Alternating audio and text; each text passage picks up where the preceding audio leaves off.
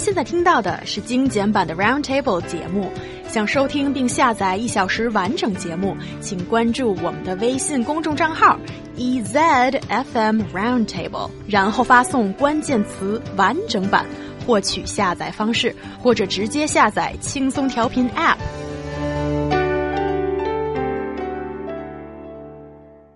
IKEA Xuhui branch in Shanghai has released a new company policy of no food, no seat uh, in its cafe, and it's said to be trying to cure a problem that is.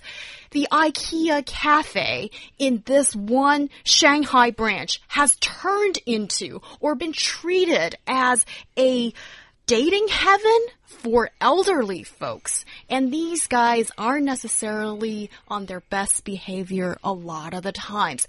So can this company policy that's only targeting this one branch make a difference? Shoo away those elderly freeloaders.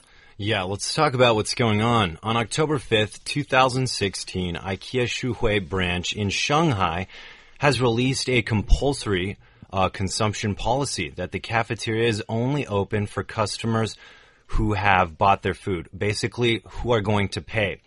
Now you might think, wow, that's kind of obvious. Like, why would you uh, go to a cafe if you're not going to buy the food there? Well, I'll tell you why. There have been lots of customer complaints on the matchmaking events held by the elderly in that cafe. Now, these elderly people often occupy seats for a long time, consuming food and tea that they brought from their home. They have been said to speak very loudly, spit on the floor, quarrel in the cafeteria, or have uncivilized and aggressive behaviors to the cu uh, other customers or staff. And uh, I guess have seriously disturbed some customers during their meals. Uh, the blind dating activity has been said to be held every Tuesday and Thursday at this branch, and just this branch as we understand. These seniors age between 45 to 7, uh, 70, most of them divorced or widowed, um, who wish to find a partner or someone to talk to. And that's understandable. The letter says, uh, this new letter that uh, is right in front of the cafeteria says that customers cannot enter the seating area unless food is purchased it also talks about maintaining a nice environment for other customers who are dining there. And if any uncivilized or violent behavior occurs, IKEA will take legal action. Now, uh, looking at this, uh, my first reaction, and we, we kind of had a heated debate about it before the show, I won't lie, but um, my first reaction as a foreigner, um, and specifically an American, is I cannot understand this behavior because coming from the U.S., it just is something that I've never been exposed to. Um, I would, I've never seen anybody spit on the floor in any of the institutions I've been in. Um, let alone you know have a dating uh, dating dating thing unsanctioned by the business happening at the business where they're not even purchasing or giving back to the business that is hosting this.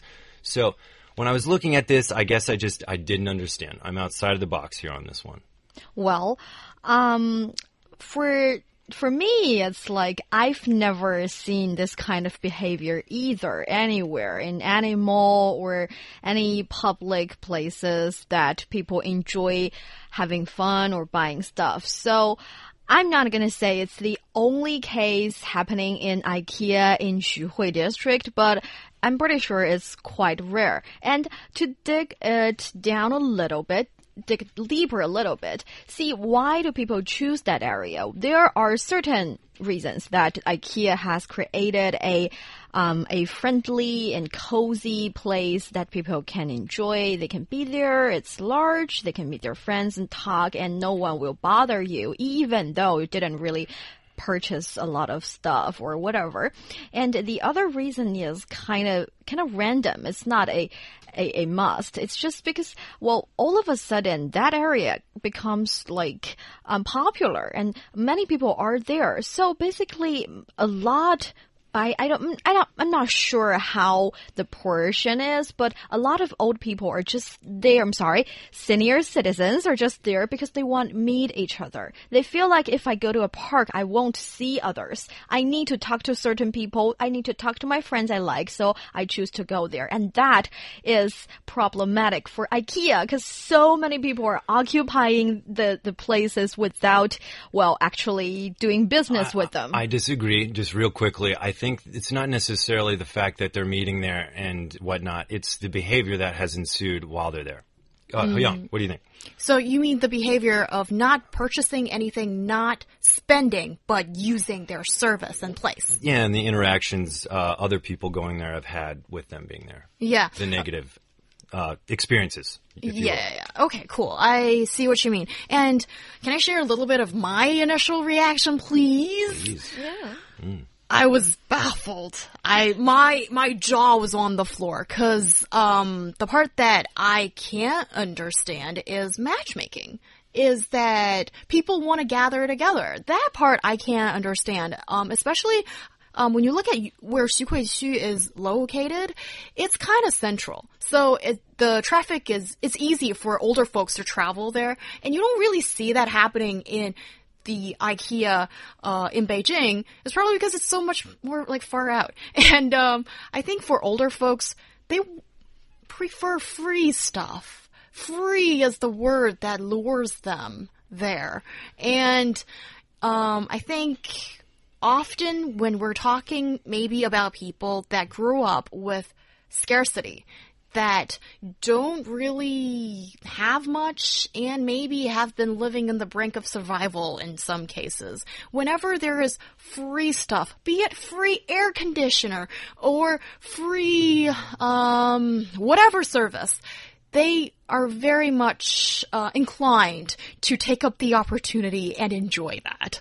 If there, I, I, I see what you're saying, and and I do understand that some people have backgrounds where necessarily the the luxuries that are be provided by like IKEA, like air conditioning, are something they want to take advantage of, but maybe they can't afford. At the same time, too, coming from the West and and whatnot, I I don't I don't think you can justify this kind of behavior. Um, and I know what you're referring to in the air conditioning in Beijing. Uh, we have an IKEA as well. And often, uh, I remember reporting on it in the Beijing hour during the summer that many people were going to IKEA just to take advantage of the air conditioning they had. And even if you go there today, many people are sleeping in beds uh, that are for exhibition and these kind of things. And at the same time, that was a culture shock for me when I first saw that because no one would ever do that in, in the US. And you would probably get kicked out of the store because these beds are meant to be kept clean so that people can see it. And there's people literally sleeping right in front of you. And maybe it's just maybe it's just me, but at, absolutely, I think that kind of behavior is unwarranted in a place like IKEA.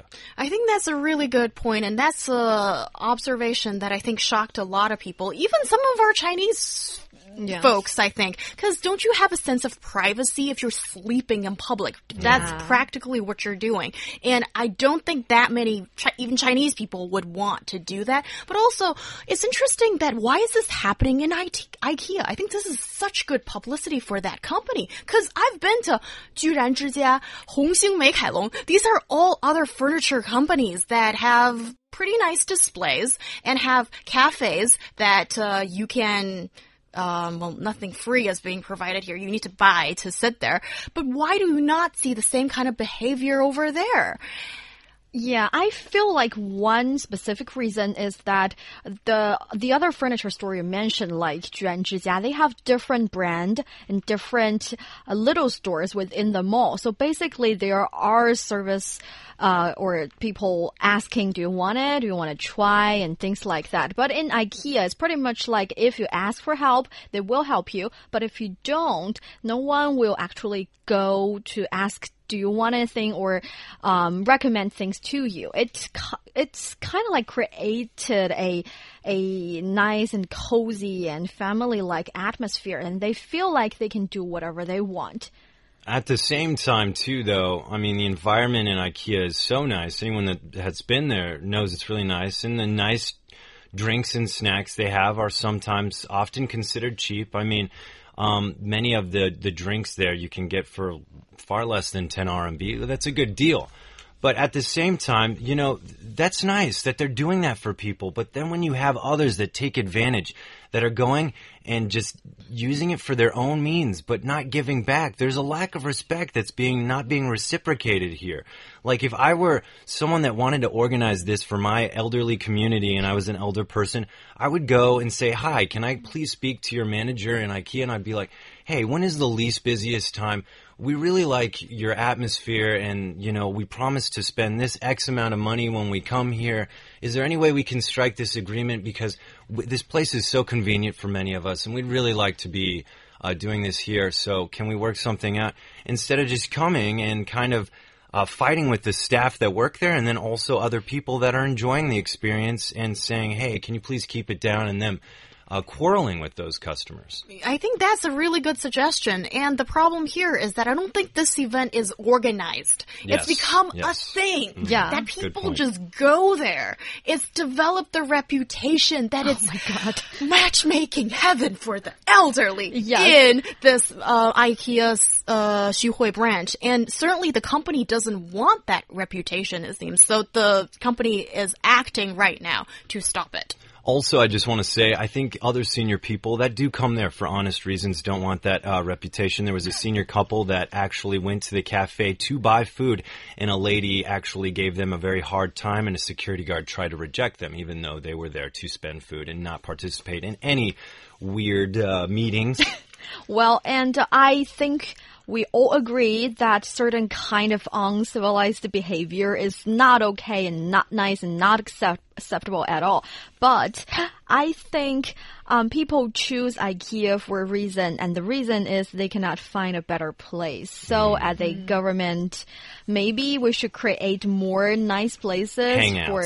For yeah, for senior citizens that they can enjoy. Yeah, and Ivey, our WeChat listener, has a similar point of view. She says public space in China is so limited, especially in major cities in China, and everything is just costly. So, and it's commercialized. So, yeah, I think for the elderly folks, if they have better choice of place to hang out. I think the park is nice, but if it's smoggy outside, that's not good. So finding a free space to hang out, that is that is so difficult. Maybe the government needs to do something about it.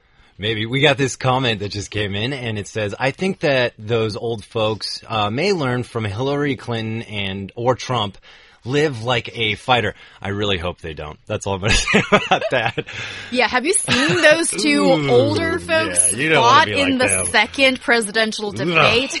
it got ugly. Yeah. It got ugly. So, but still, these Chinese older folks, please behave yourselves. I can understand that maybe you came from a different place than folks today, but it's not an excuse to abuse the hospitality of any party, be it a mm. business or a person.